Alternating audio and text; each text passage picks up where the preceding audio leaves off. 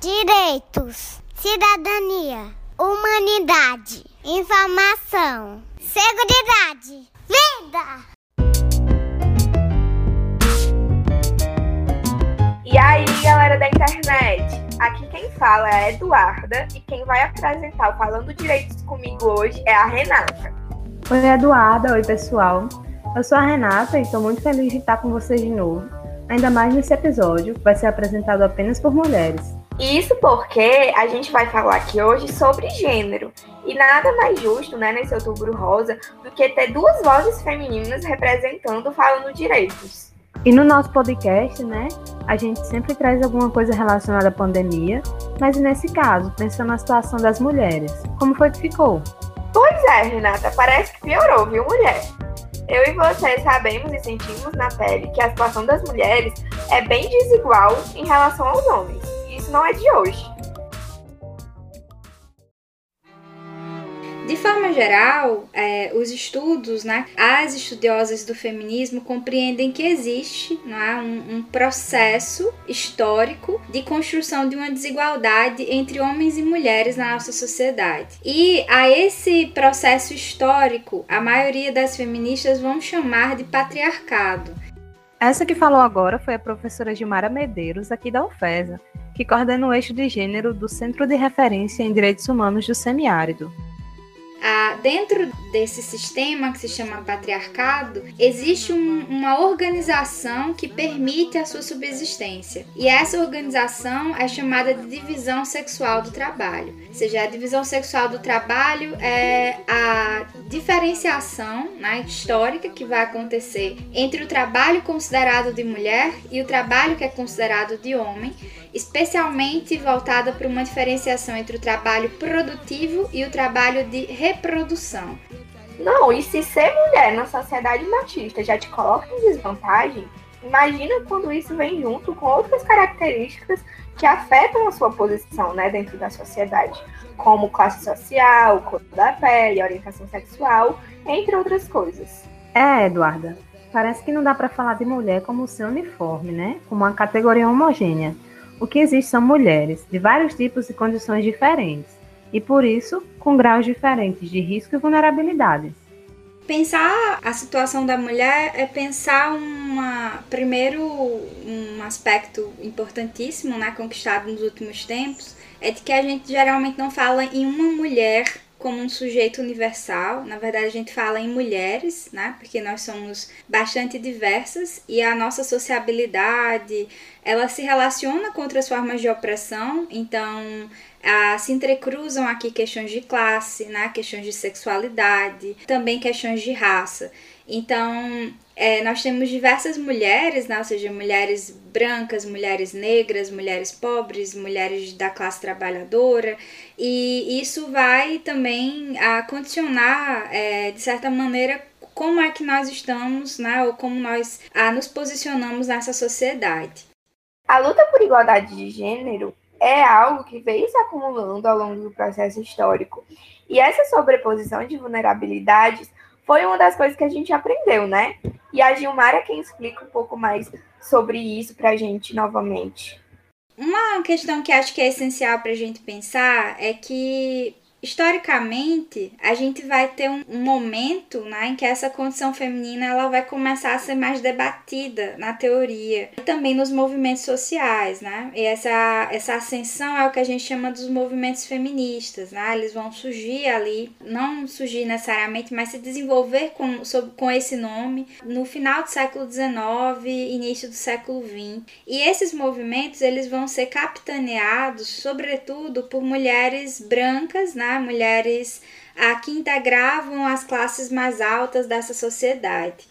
Essas mulheres vão desenvolver um papel muito importante na nossa, na nossa história, né? O papel de reivindicar o reconhecimento dos direitos das mulheres, reivindicar a participação das mulheres no espaço público, reivindicar, por exemplo, o direito ao voto. Mas escapava a elas né, a condição de outras mulheres que, por aspectos sociais, né, não se encontravam ou eram impossibilitadas de participarem daqueles movimentos. Vou dar aqui um exemplo muito claro disso, se a gente pensa que o feminismo né, começa a ser construído na transição do século XIX para o século XX a gente pensa, por exemplo, a situação das mulheres negras, né? que há até poucas décadas, na maioria dos países da América, por exemplo, eram mulheres escravizadas, né? ou seja, sequer eram consideradas mulheres, né? Porque elas eram consideradas propriedade, né? Objetos. Sofriam abruptamente os estupros, né? Não tinham direito aos seus filhos, né? Que eram vendidos como propriedade nas fazendas, dentre outras questões. Então, se a gente pensa, por exemplo, o, a, só o entrecruzamento entre a vida de mulheres negras que haviam sido até bem pouco tempo escravizadas, a gente consegue perceber as gritantes diferenças que existem entre as mulheres brancas de classe média alta, que estavam ali à frente do movimento feminista no seu primeiro momento, dessas mulheres que não tinham acesso a absolutamente nada. Né? Enquanto as feministas brancas falavam, por exemplo, em acesso ao direito ao trabalho, essas mulheres eram consideradas burro de carga, né? Trabalhavam nas lavouras, trabalhavam cuidando dos filhos das patroas brancas, é, trabalhavam é, como escravas sexuais dos maridos, maridos das mulheres brancas. Então a gente começa a perceber que existem né, uma série de diferenças na própria vida dessas mulheres, né? elas não são iguais. Há uma sufragista, uma importante feminista norte-americana negra, a Sojourner Truth, que ela diz uma frase muito exemplar, né? Ela pergunta se ela não é uma mulher. Ela faz: Eu não sou uma mulher porque até ali, né, naquele momento, se discutia que ser mulher era ser dócil, era ser frágil, era não ter força de trabalho, é, estar presa ao ambiente do lar. E ela vai mostrar, né, com essa reivindicação, se ela não é uma mulher, que como uma mulher negra, ela trabalhava no campo, ela carregava o mesmo peso que os homens negros carregavam, ela ah, não só cuidava dos filhos, né, então ela se desdobrava em mil e umas coisas e ela não tinha nem as características físicas, né, nem, nem os papéis sociais que eram desempenhados ali que se exigiam das mulheres brancas. E ela pergunta: Eu não sou uma mulher? Acho que marca um pouco é, essas diferenças, né, gritantes. E com a pandemia, a situação não ficou nada fácil. Em vários aspectos, a vida das mulheres piorou. Não, com certeza. E se você em casa jogar no Google impactos da pandemia sobre as mulheres, você vai ver um montão de informes, pesquisas, reportagens mostrando que as coisas pesaram realmente mais para o lado da gente, coisas que só a gente vive e viveu. Tem um informe da Oxfam que indica seis razões pelas quais os impactos do coronavírus sobre as mulheres é maior. Como são as mulheres as principais responsáveis por atividades de cuidado com os filhos, pais idosos, com a casa, nós temos diminuição geral de produtividade em todas as áreas em comparação com os homens. E olha só essa notícia. Um estudo realizado na Universidade de Toronto, no Canadá, sugere que, em todas as disciplinas, a taxa de publicação de mulheres caiu em relação dos homens em meio à pandemia de Covid-19. E dependendo da situação específica de cada mulher, a coisa pode pesar de forma diferente. Não é isso mesmo, professora Gilmara? Durante esse período né, que nós estamos vivendo, que é um período extremamente atípico, a gente consegue perceber como a pandemia ela também vai se relacionar fortemente com as desigualdades sociais. Né? Então, existem pandemias dentro da pandemia, né? Porque existe a pandemia minha, por exemplo, funcionária pública, é, que tenho condições de exercer o trabalho remoto, que posso ficar dentro de casa, na reservada, que recebo mensalmente o meu salário e que não estou passando por necessidades nesse momento. E existe a pandemia de Dona Maria, por exemplo, moradora de um bairro mais pobre periférico de Mossoró, que vivia do trabalho informal, por exemplo, né? que vivia da venda ambulante de comida ou da feira livre, né? ou do comércio né? de pequenos objetos. Então, essa, essa face da pandemia ela é bastante desigual, né? A começar da nossa condição, né? Ou seja, das condições com as quais nós exercemos o nosso trabalho, ou podemos exercer o nosso trabalho. É, e Para além disso, né, a gente pode pensar uma outra face da pandemia também relacionada com essas desigualdades, quando a gente exige, por exemplo, cuidados mínimos dentro da quarentena, como lavar as mãos, fazer o asseio dos objetos, né, tomar banho, manter-se isolado, né, manter distanciamento social. Então você pensa que isso aqui é muito fácil para o meu dia a dia, porque eu moro numa casa, eu tenho um quarto só para mim, mesmo convivendo com os meus pais, né, nesse momento, é, cada qual tem seu quarto, né, a gente tem banheiros diferentes, mas você imagina que a maioria das famílias brasileiras vivem em um cômodo, né, ou seja, vivem em um cômodo aglomeradas, ou seja, casas de quatro, cinco pessoas, seis pessoas, vivendo num único cômodo com um único banheiro. É, professora, de fato é uma realidade muito complexa e a gente precisa entender que a desigualdade de gênero se conecta com muitas outras questões, mas uma coisa que afeta todas as mulheres e que foi agravada na pandemia é a violência contra a mulher. Isso mesmo, Duda. E os números do Conselho Nacional de Justiça mostram uma coisa muito grave. Pois é. Essa que a gente está escutando agora é a Jordiane Guedes. Ela é assistente social e faz parte da equipe multidisciplinar do Juizado da Mulher lá em Fortaleza.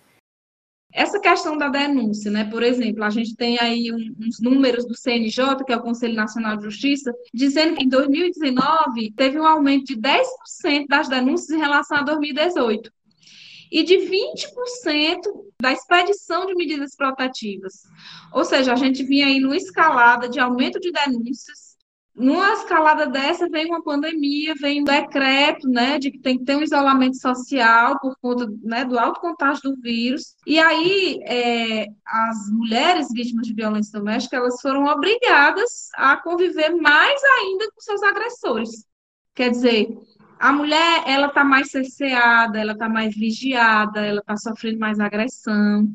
E aí, quando a gente pega o, 180, que é aquele número do governo federal, que a mulher pode fazer uma ligação e denunciar, né, ali quando ela entra num banheiro ou, sei lá, tem uma brecha, esses números, eles aumentaram 15% também com referência no mês de março, que foi o começo da pandemia, né? De fato, né, o cenário da violência se agravou bastante na pandemia, mas ela já era uma realidade na vida de muitas mulheres antes mesmo disso esse fator né, da pandemia e das agressões, essa questão de aumentar essa vulnerabilidade, ela veio apenas ressaltar algo que já existia, né? A questão da sobrecarga, a mulher é muito sobrecarregada e a gente tem uma cultura de que a mulher ela tem que dominar tudo, ela tem que ser dona de casa, ela tem que ser mulher, ela tem que ser mãe. Então houve uma sobrecarga e todas essas condições se ressaltaram. Então, Renata, essa aí foi a Paula Roberta. Ela trabalha aqui no juizado de Mossoró e a fala dela já deixa bem claro que essa situação piorou, né? E lembra como a desigualdade de gênero e a violência são marcadas pelas questões de raça e de classe? Pois é, essas questões também são atravessadas pelas expressões da sexualidade, com impacto ainda maior para as mulheres trans. Então, os números de feminicídio aumentaram 22% em 12 estados do país entre o mês de março e de abril. É sempre essa referência aí. Nós, infelizmente, somos o quinto lugar do mundo em feminicídio. A morte, o assassinato também de mulheres trans, que eu entendo como feminicídio, mas aí tem que ver como é que a segurança pública, que é quem mapeia isso aí, porque muitas vezes existem mortes horrorosas de mulheres que são classificadas como homicídio, né? porque o feminicídio é uma lei nova, só tem dois anos. É matar uma mulher por ela ser mulher, pelo fato dela ser mulher. E as mulheres trans, simplesmente até agora, o Ceará já teve mais de 100 mortes de mulheres trans, né? 100 assassinatos de mulheres trans. Quer dizer, isso é muito gritante, é assim uma, uma misoginia, né? Uma, um extermínio, é uma pandemia dentro da pandemia, né? E é importante a gente entender que essa violência, ela pode se manifestar de várias formas, né? De várias outras formas, que não seja só através da agressão física. Porque dentro da, da violência, nós temos a, a violência moral, que é aquela onde, onde eu sou acusado o tempo inteiro, eu sou acusada de traição, eu tem sempre alguém emitindo um juízo de valor ao meu respeito, né? Se me vê, aquelas críticas que são destrutivas, você está gorda, você está isso, você está aquilo. E a gente entra também nesse padrão da violência sexual, que muitas vezes a gente não tem noção que aquilo é uma violência sexual. Às vezes eu não quero ter uma relação sexual e eu tenho só para dizer assim, não, eu vou vou ter aqui só para me livrar. Na minha concepção, aquilo chega a ser um estupro de alma, de vida, de, do corpo, enfim, de tudo. Porque você está ali fazendo de um certo modo para satisfazer o desejo do outro, né? De, de uma forma violenta, da qual você não estava com vontade, da qual você não estava se sentindo confortável para estar ali. Então, a gente vê muito a questão da violência física, que é a que mais se sobressai, né? Mas aí nós temos a psicológica, que é muito escondida. Nós temos aquela parte da manipulação, nós temos aquela questão de tirar a liberdade do ir e vir, né? De distorcer os fatos. Nós temos a questão da violência sexual, que também é muito escondida. Nós temos a violência patrimonial, nós temos a violência moral, e aí a gente entraria por vários viés e nós passaríamos a noite aqui discutindo sobre esses tipos de violência, porque é muito, é muito complexo. E essas mulheres têm sua dignidade humana ferida apenas por serem mulheres. E por essas violações serem violações de direitos, elas precisam ser atendidas por políticas públicas. É aquela coisa, né? A tecla da política pública que ainda é muito insuficiente e com esse desmonte aí, com esse congelamento de gasto e enfim, etc. É um remar contra a maré mesmo difícil, né? Mas a gente tem todo esse compromisso ético com o trabalho, com a vida das mulheres, né? E continuar nessa luta, né? efetivar direitos para a gente não perder, né? Porque a gente está numa conjuntura de risco de perda de direitos, de conquistas. E que todo mundo possa se aliar nessa luta, né? Homens, mulheres, para quem tem uma sociedade melhor, mais justa e menos opressora, né? E só para a gente não perder de vista né, a importância do enfrentamento da violência contra a mulher, Paula, fala um pouco para a gente aí sobre os caminhos para as mulheres que se encontram em situação de violência num relacionamento abusivo ou coisas do tipo. Hoje existe, existe algumas campanhas, né? Existe uma central de atendimento do, do governo federal, que é o 180, que, que ela é criada, que ela foi criada, eu acho que em 2005 que é confidencial, é um serviço que, que é confidencial, que é gratuito, que, a, que, as pessoas podem ligar e fazer a denúncia, né? Então, eles redirecionam esse, esse atendimento para que as pessoas possam ser atendidas. Existe a delegacia da mulher, existe a campanha da, do X na mão, para você chegar na farmácia e você fazer um X na sua mão de que você está sendo sofre algum tipo de violência e aquela pessoa na farmácia vai saber, já vai ligar para a polícia, né? Existe a delegacia especializada, existem os CRAs, existem o próprio juizado da violência doméstica, né? Que as pessoas podem ligar para lá e vão se manter, vão se manter o anonimato, né? Será preservado. Tem um, um, projeto agora na comarca de Mossoró, que é a Patrulha, a Patrulha Mulher, que é uma ronda que eles ficam fazendo especificamente para as mulheres que já sofreram uma vítima, já foram vítimas de, de violência, né? Então eles ficam ali como forma de, de fiscalizar, de andar, de ver como é que está. Tem essa ronda que é voltada para a violência doméstica e você pode pedir ajuda para qualquer pessoa, né? Você pode pedir ajuda para sua família, você pode pedir ajuda para um amigo, você pode pedir ajuda para quem lhe dá conforto. Qualquer sinal de fumaça dentro de uma relação de violência é levada. Hoje existe também a obrigatoriedade dos condomínios informarem né, quando a mulher está sendo vítima de violência. Então, hoje a gente tem alguns, alguns mecanismos já bem eficientes, por sinal.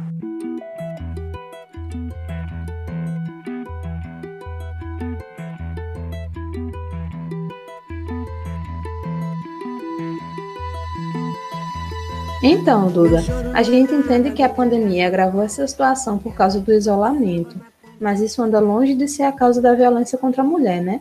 Porque, na verdade, isso é fruto de todo um sistema de desigualdades de gênero que a gente já tratou aqui. Mas assim, isso não pode durar para sempre, né? E um dos passos para a gente se libertar disso é reconhecendo, é entendendo que a gente vive num sistema que mantém e cria desigualdades. Sim, com certeza, mas essa conscientização e essas iniciativas não são tarefa só da mulher, não, viu? Porque é papel do homem também participar da superação dessas desigualdades. Pois é, aqui a gente abre um parêntese mais uma vez para ouvir a professora Gilmara, que lembra muito bem que esse interesse dos homens nem sempre é espontâneo, ainda que eles também sejam afetados de alguma forma pela desigualdade e pelo machismo. Exatamente, Renata. É a nossa presença cotidiana, né, como mulheres que não aceitam mais a submissão e demandam, lutam pela igualdade, que coloca esse, essa exigência de mudança de comportamento para os homens. Dentro dessa exigência, né, isso interfere nos homens, né, isso obviamente provoca ah, os homens a, em primeiro lugar, reconhecer quais aspectos os condicionaram a ser daquela maneira, o que a gente chama de reconhecer seus privilégios dentro dessa sociedade, né, como homem, como macho, né, como autoridade natural dentro dessa nossa realidade. E ao reconhecer, obviamente é um processo lento, né? Vez ou outra se escorrega, vez ou outra é, a gente incorre, né? Porque abdicar dos privilégios não é uma tarefa simples, por isso que eu digo que ela é muito mais fruto de uma exigência do que de um voluntarismo. É, esses homens também serem parceiros né, das mulheres na construção dessa nova sociedade, ou seja, a serem parceiros né, que, ao reconhecerem os aspectos de exigência do feminismo, né, trabalham para a sua própria modificação, ou seja, trabalham para mudarem. É bem legal imaginar esse cenário em que a gente anseia por uma mudança social tão grande em que os homens se aliam a essa causa para combater a desigualdade de gênero. E o Caio César, que é professor e pesquisador na área da masculinidade, vai contar para a gente um pouquinho da sua experiência no engajamento, na luta contra o machismo. Então, vamos lá. Eu, eu comecei a ter acesso a esse tema aí há uns três anos, por aí, três ou quatro anos. Então, para mim foi bem, foi algo bem novo, né? E que me interessou bastante porque eu sempre vi ali as mulheres falando aberta sobre questões de gênero, né, feminismo, entre outras coisas, e a gente enquanto me ficava meio perdido ali sobre o que fazer e como ajudar durante os assuntos. Né? E aí veio para mim esse debate de masculinidade sobre vários aspectos diferentes. Eu não sei vocês, mas quando eu ouvi assim que ah, vai ter uma palestra sobre questões de gênero, vai ter um debate, uma mesa, para mim isso era coisa de mulher, sabe? Que as mulheres iam lá falar e eu não tinha nada a ver com isso, né? No máximo eu ia lá para ouvir sobre o, que eu estava fazendo de errado, né? O que também seria muito muito bom, né, de ouvir. Mas eu não, eu não entendia como eu poderia me assim estar de fato de maneira ativa é, durante esse papo. Eu acho que o debate de é, masculinidades ele vem é, nesse sentido, né, de pensar como que a gente, enquanto homem, e aí todos os homens, de fato, né, seja branco, preto, hétero, gay, cis, trans, é, tem um papel de pensar como que a sua masculinidade ela se dá ao longo da sua vida, né? Como é que se vive isso, né, durante de uma, de uma maneira prática, né? O que, como a gente foi ensinado a ser homem e coisas desse tipo. E é importante ter homens tomando consciência dessas problemáticas, discutindo questões de gênero, de masculinidade, até mesmo porque o machismo não é uma coisa que afeta somente as mulheres. Na realidade, os homens também são atingidos por esse sistema.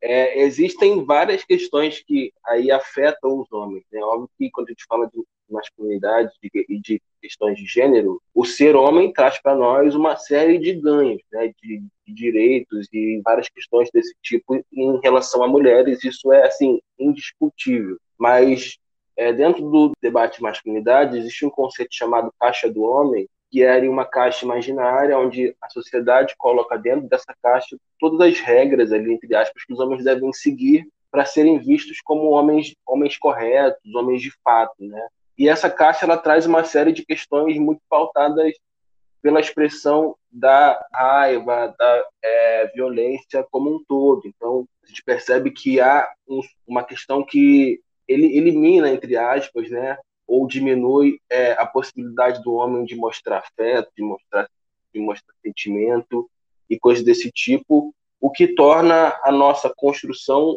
bastante violenta e bastante problemática, não só para outras pessoas, mas para nós mesmos. Essa ideia da caixa dos homens que o Caio mencionou, ela é bem interessante. Quem quiser entender melhor isso, busca lá no YouTube o documentário O Silêncio dos Homens. Vai lá, é um material muito interessante que vale a pena conferir. Mas resumindo, a sociedade patriarcal é um mau negócio também para os homens, porque a partir do momento em que papéis sociais são estabelecidos, expectativas também são criadas sobre o que é ser homem. Pois é, Renata, como o Caio falou muito bem, os homens, eles são ensinados a ser homens. Então, o que é esperado deles?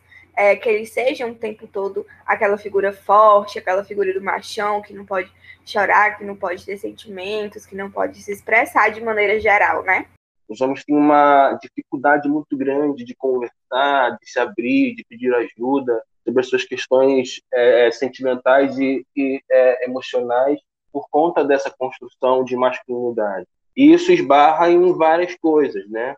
Então, pensar, por exemplo, que no Brasil 80% dos casos de suicídio são cometidos por homens. É um índice altíssimo, né?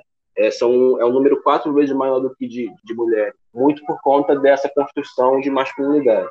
Então, a gente tem um dado como esse muito alarmante. Pegou, por exemplo, o Atlas é, da Violência, que saiu esse ano, e 92% das vítimas de é, homicídio são homens. É uma construção, a gente fala que o homem é o protagonista da violência de gênero no Brasil, independente de qual gênero for. Os homens são os que mais matam, são os que mais morrem os que mais se matam. E lembrando, né, que as mulheres são as maiores prejudicadas pelo patriarcado e que o que os homens sofrem são apenas danos secundários, levando em conta não só a vivência da mulher, mas também o quanto eles são beneficiados por esse sistema. Sim, Renata, mas mesmo esses danos eles sendo menores, a gente precisa, né, voltar o nosso olhar para eles, até mesmo para poder desconstruir e dialogar sobre.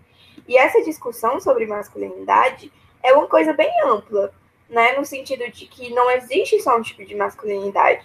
Existe, na realidade, uma variedade que deve ser levada em consideração dentro dessa questão. E o Caio explica melhor essa história para a gente. Eu, eu vejo hoje, entendo hoje, né, que existe algumas questões muito importantes dentro desse debate, que é pensar também que os homens não são iguais, e quando eu digo isso, não é nem que eles têm homens bons e homens maus, mas que é, a nossa vivência, ela, ela perpassa por várias outras questões para além de, tipo, gênero, né? Eu sempre falo que falar sobre masculinidade nunca é falar só sobre gênero, a gente tem uma, uma é, masculinidade hegemônica, que é do homem branco, heterossexual, cisgênero e de classe média e classe média alta. E tudo que fica fora disso, né, homens negros, homens pobres, homens gays, homens trans, são masculinidades não hegemônicas que se constroem de uma outra maneira, que perpassa por rever as suas questões, mas também por, de uma certa forma, pensar como a sociedade enxerga esses homens. Né? Então, como a sociedade enxerga homens negros, como a sociedade enxerga homens gays e coisas desse tipo. Então, é um debate bem amplo, assim, que eu vejo que está começando ainda, algo, algo bem recente, né? Embora já exista, de fato, trabalho sobre isso de 20 anos, 15 anos, mas eu vejo que para o público em geral, né, é um debate muito novo e que eu percebo que os homens têm se interessado mais, sabe? E como é que a gente consegue mobilizar esses homens para que eles possam discutir a masculinidade e que a gente consiga minimizar de alguma forma essas questões? Duda, eu acho que no geral tem dois perfis de homens que podem se aproximar dessa desconstrução. Tem aquele homem que praticou algum ato de violência e é obrigado a participar desses espaços, e tem também aqueles que procuram essa discussão mais espontaneamente, né, para poder falar sobre o que eles sentem. As duas iniciativas do projeto Justiça de Saia ajudam a ver melhor esses perfis. Trabalho em dois projetos voltados à, área de violência doméstica, que é o projeto Tempo de Despertar, que hoje é lei é, municipal e estadual aqui em São Paulo, e no projeto Justiceiros. Né? Esses dois projetos, eles fazem parte do guarda-chuva do projeto maior, ou da ação maior, que é o Justiça de Saia, que faz parte é, da doutora Gabriela Mansur. Ela é que encabeça tudo isso, ela é que é a, a mentora desses projetos. No projeto Tempo de Despertar, eu toco os grupos reflexivos, junto com o professor Sérgio Barbosa, e é só a, a parte de é, coordenar e, e, ordenar todo, todos os grupos reflexivos, sócio-reflexivos. Né? E no tempo de despertar, eu sou um dos. No, desculpa, no Justiceiros, eu sou um dos líderes, né? E que encabeça junto com o doutor Mário, né, que é o juiz, junto com o, professor Sérgio e outras pessoas, né, na liderança do projeto é, Justiceiros. E esse aí é o Gilson Maia. Ele é psicólogo clínico e trabalha com grupos de homens há cinco anos. Bom, eu vou separar os dois projetos porque cada projeto ele tem uma atuação em uma direção diferente. Tá? O, eu vou começar com o, o tempo de despertar, né? Que é foi o meu primeiro projeto. Estou há quase cinco anos no projeto. Então, o Tempo de Despertar ele trabalha com os homens autores de violência doméstica, aqueles homens que têm um boletim de ocorrência, né, onde a sua companheira, esposa, irmã, é, filha, tia fizeram um boletim de ocorrência contra ele e alguns têm medida protetiva e outros não. Né? Esses homens chegam até a gente, devido àquele inciso no, no, na Lei Maria da Penha, onde todo homem autor de violência doméstica ele tem que ser direcionado para um projeto sócio-reflexivo, né? sócio-educativo e reflexivo. Então, eles vêm até nós, né, através de um mandato, e são obrigados a estar lá, né? É, eles têm que ter presença confirmada a cada 15 dias, e é um trabalho de desconstrução aí das masculinidades, desconstrução até mesmo do, da violência, né, do espectro da violência, porque esses homens, quando chegam lá, eles não têm ideia do que é uma violência e vêm sempre com a justificativa que não fizeram nada. Projeto Justiceiros é, é outra roupagem. A ideia do projeto Justiceiros inicial era é né, capacitar outros homens a atender homens né, que porventura estejam precisando de um apoio emocional, psicológico, porque estão passando por um processo de desconstrução dentro das masculinidades e dentro do próprio machismo, ou porque são homens né, que sofrem homofobia, racismo, né, e não encontram espaço né, seguro para eles para falar sobre essas questões, assim como o projeto, outros projetos que a gente tem aí no Brasil, né, e eu falo com muito carinho né, e admiração né, do projeto Ser Cabra Macho, né, do Manuel, do pessoal do Papo de Homem, é, e, outros projetos afins. Esses são os dois que sempre me vêm à cabeça, mas tem muitos outros projetos não quero ser injusto, né? Muitos outros projetos que têm essa mesma toada, essa mesma mesmo direcionamento. É sempre um processo de desconstrução dessas masculinidades. Então, se esses homens nos procuram de forma voluntária, né, é, alguns são voluntários e a gente os capacita para poder atender esses é, homens que não têm conhecimento né, sobre o que é uma masculinidade ou quais são os tipos de masculinidades que ele pode exercer né? e o que é machismo, porque em pesquisas a gente vê que a maioria dos homens não se acham machistas. E também tem um projeto aqui mesmo na Potiguar para atender esse perfil de homens que praticam ou praticaram a violência. E quem explica isso melhor para a gente é a Paula Roberta. Na realidade, o projeto ele não é meu. Ele é um projeto da violência doméstica, mais precisamente do setor pedagógico de lá, que é composto por Helena e Luzimar, que foram minhas alunas num curso de justiça restaurativa. E de lá surgiu uma parceria. Então, nós começamos a aplicar círculos de diálogo com os ofensores na Maria da Penha. E o fruto desse trabalho foi eu acho que se eu morresse hoje, eu digo isso para todo mundo, né? Se eu via morrer hoje, eu vou morrer feliz porque aqueles homens que estavam envolvidos naquele ciclo, eles tiveram uma consciência, né? aprenderam ali que aquela relação que eles tinham com os familiares deles, sejam eles, sejam mulher, ou relação pai-filho, ou relação conjugal, enfim, eles compreenderam que o ato deles gerou um dano e que esse dano necessitava ser reparado. E em meio a tudo isso, naquela conversação, eles aprenderam a ouvir, compreenderam que a forma que eles foram ensinados a amar era equivocada, não é? Porque eles foram ensinados a amar de uma forma que se batendo ama. a, a, o conceito deles de amor era que mulher gosta do cara durão, do cara grosseiro, do cara agressivo, do cara rigoroso, aquele cara que, que impõe para a mulher aqueles detalhes. E na construção desses círculos, eles foram desconstruindo isso. Eles choravam, eles chegaram à conclusão de que teve a expressão deles, né? É, teve um senhor que chegou para mim e disse: Dona Paulinha, hoje eu compreendo que eu pisei na bola e foi um escorregão feio, que eu tô com uma perna toda aberta, toda esculhambada, porque eu não devia ter tratado a minha filha daquela forma. Hoje eu reconheço que aquela minha atitude foi errada.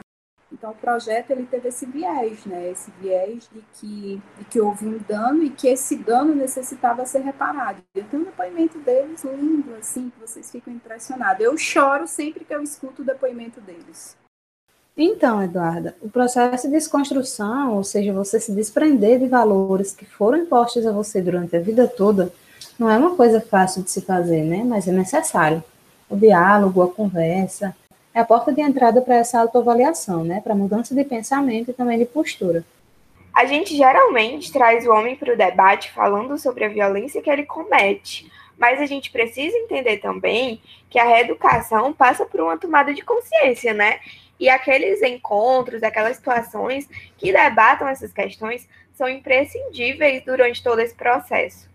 É uma bola de neve, né? O processo, a gente, homem, né? tanto homens quanto mulheres, quando a gente começa a reproduzir, ele é uma reprodução inconsciente, que a gente vai crescendo, adolescendo, e essa reprodução dessa masculinidade, desse, desse machismo, né, é, é, é, muito inconsciente, porque eu acho que isso é dentro de um padrão normal, porque eu vi meu pai fazer, minha mãe fazer, colegas da escola fazer, então tudo isso é muito inconsciente. Eu só começo a perceber isso né, a ter essa noção quando homens como eu começam a buscar esse conhecimento e começam a entrar no processo reflexivo. E aí esse processo reflexivo vem às vezes do outro, então da companheira ou do companheiro que vai relatar sobre, ó, o teu comportamento não é adequado, eu não aceito esse tipo de coisa, eu não concordo. E aí, se você está aberto, né, você vai mudando. Então, é uma bola de neve. Né? É, é eu não culpabilizo né? Mas a palavra certa é responsabilização mesmo, né? Você tem que se responsabilizar pelos seus atos. É, realmente é muito desafiador, né? Trabalhar com essas questões e criar de fato meios para uma reflexão profunda, equilibrada, né? Que gere um senso de responsabilização pelos atos praticados e ao mesmo tempo em que seja acolhedor para que essas outras dimensões também aflorem. E o Caio César fala sobre isso. É óbvio que nesses encontros, nas atividades de masculinidade, a gente não pode perder a noção de que esses homens precisam ser responsabilizados, né, sobre aquilo que fazem. Então, é, porque para cair também num, num, lugar de vítima é muito fácil. E não é sobre isso, né? Não é sobre ser só vítima, mas como que é isso, né? A gente entende que ah, o cara fez tal coisa, tal ou aquilo outro, porque na vida dele ele entendeu que isso era o certo, ele foi ensinado desse jeito. Beleza, agora que você entende que é, o porquê disso e que isso é errado, vamos buscar caminhos para poder mudar e seguir adiante sem que você continue cometendo violências sobre outras pessoas e sobre si.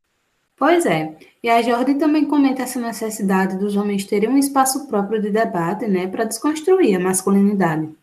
Não é que homem só possa falar para homem, mulher só possa falar para mulher. Mas nesse viés, eu tenho uma tese assim que eu acho que seria muito interessante e surtiria inclusive mais efeito. Esse tipo de trabalho, roda de conversa, palestra, reflexão, ser feita por homens, com outros homens. Os homens que agrediram participarem de roda com outros homens. E é importante que a gente saia um pouco mais desse discurso de acusação, né? Porque se você apenas acusa, você não aproxima. E sem esse diálogo, não tem como a gente envolver os homens e falar em reeducação, para que eles passem a se responsabilizar e construir uma masculinidade saudável, né?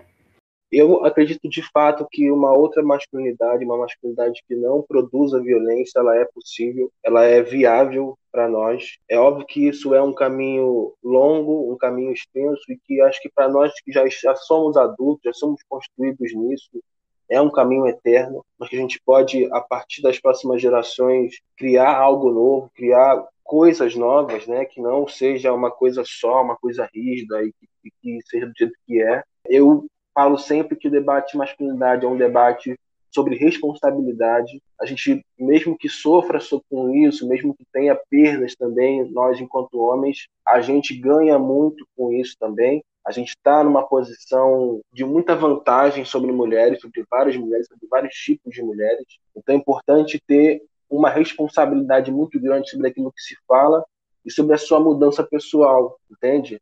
E pensar também que, para além do pessoal, precisa ser uma mudança coletiva, isso precisa ser levado para outros homens, para todos os homens, para que de fato a gente consiga uma mudança efetiva na sociedade como um todo. Então, eu torço para que os homens se engajem cada vez mais, busquem cada vez mais, resolvam as suas questões, resolvam aquilo que, que lhes faz mal, porque resolvendo isso, isso também reflete numa outra possibilidade para as outras pessoas também.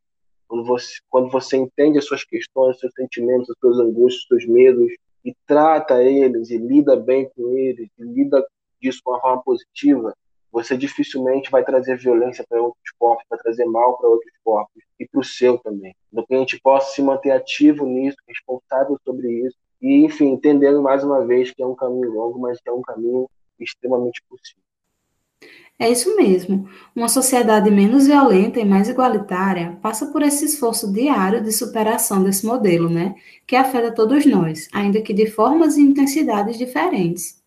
E esse é um trabalho cotidiano, porque a gente não está lidando só com um mero discurso, a gente não está lidando com, ah, eu reconheço meus privilégios. Não, né? A gente está lidando com um horizonte cotidiano de vigilância, porque o nosso mundo ele é todo marcado por essas divisões e muitas vezes essas divisões elas estão tão entranhadas no nosso dia a dia, no nosso ser, que a gente não consegue se opor a elas só pela simples tomada de consciência, né?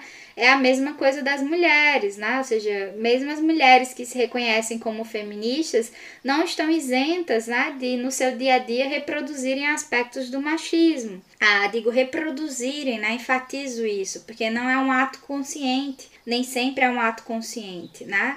Então, é, é, esse trabalho de formiguinha mesmo cotidiano de reconhecer os seus privilégios, né? Compreender as exigências das companheiras e, ao compreender as exigências da companheira, se policiar, né? E tentar o aprendizado de ser digamos, um homem diferente dentro dessa sociedade. Claro que isso passa também pela desconstrução a, do que é ser homem, né? Passa pela desconstrução de quais são as exigências, é, passa pela desconstrução daquilo que é considerado natural, daquilo que se pode ou que não se pode fazer, até mesmo da experiência da sexualidade, dentre outras questões. Então eu acredito que é um trabalho de formiguinha, de uma mudança lenta, mas que exige uma mudança ainda maior da nossa sociedade, que não é só a percepção é, cultural, né? mas é uma mudança da nossa estrutura de organização mesmo, né? que impacta é, na, na formação dessa cultura.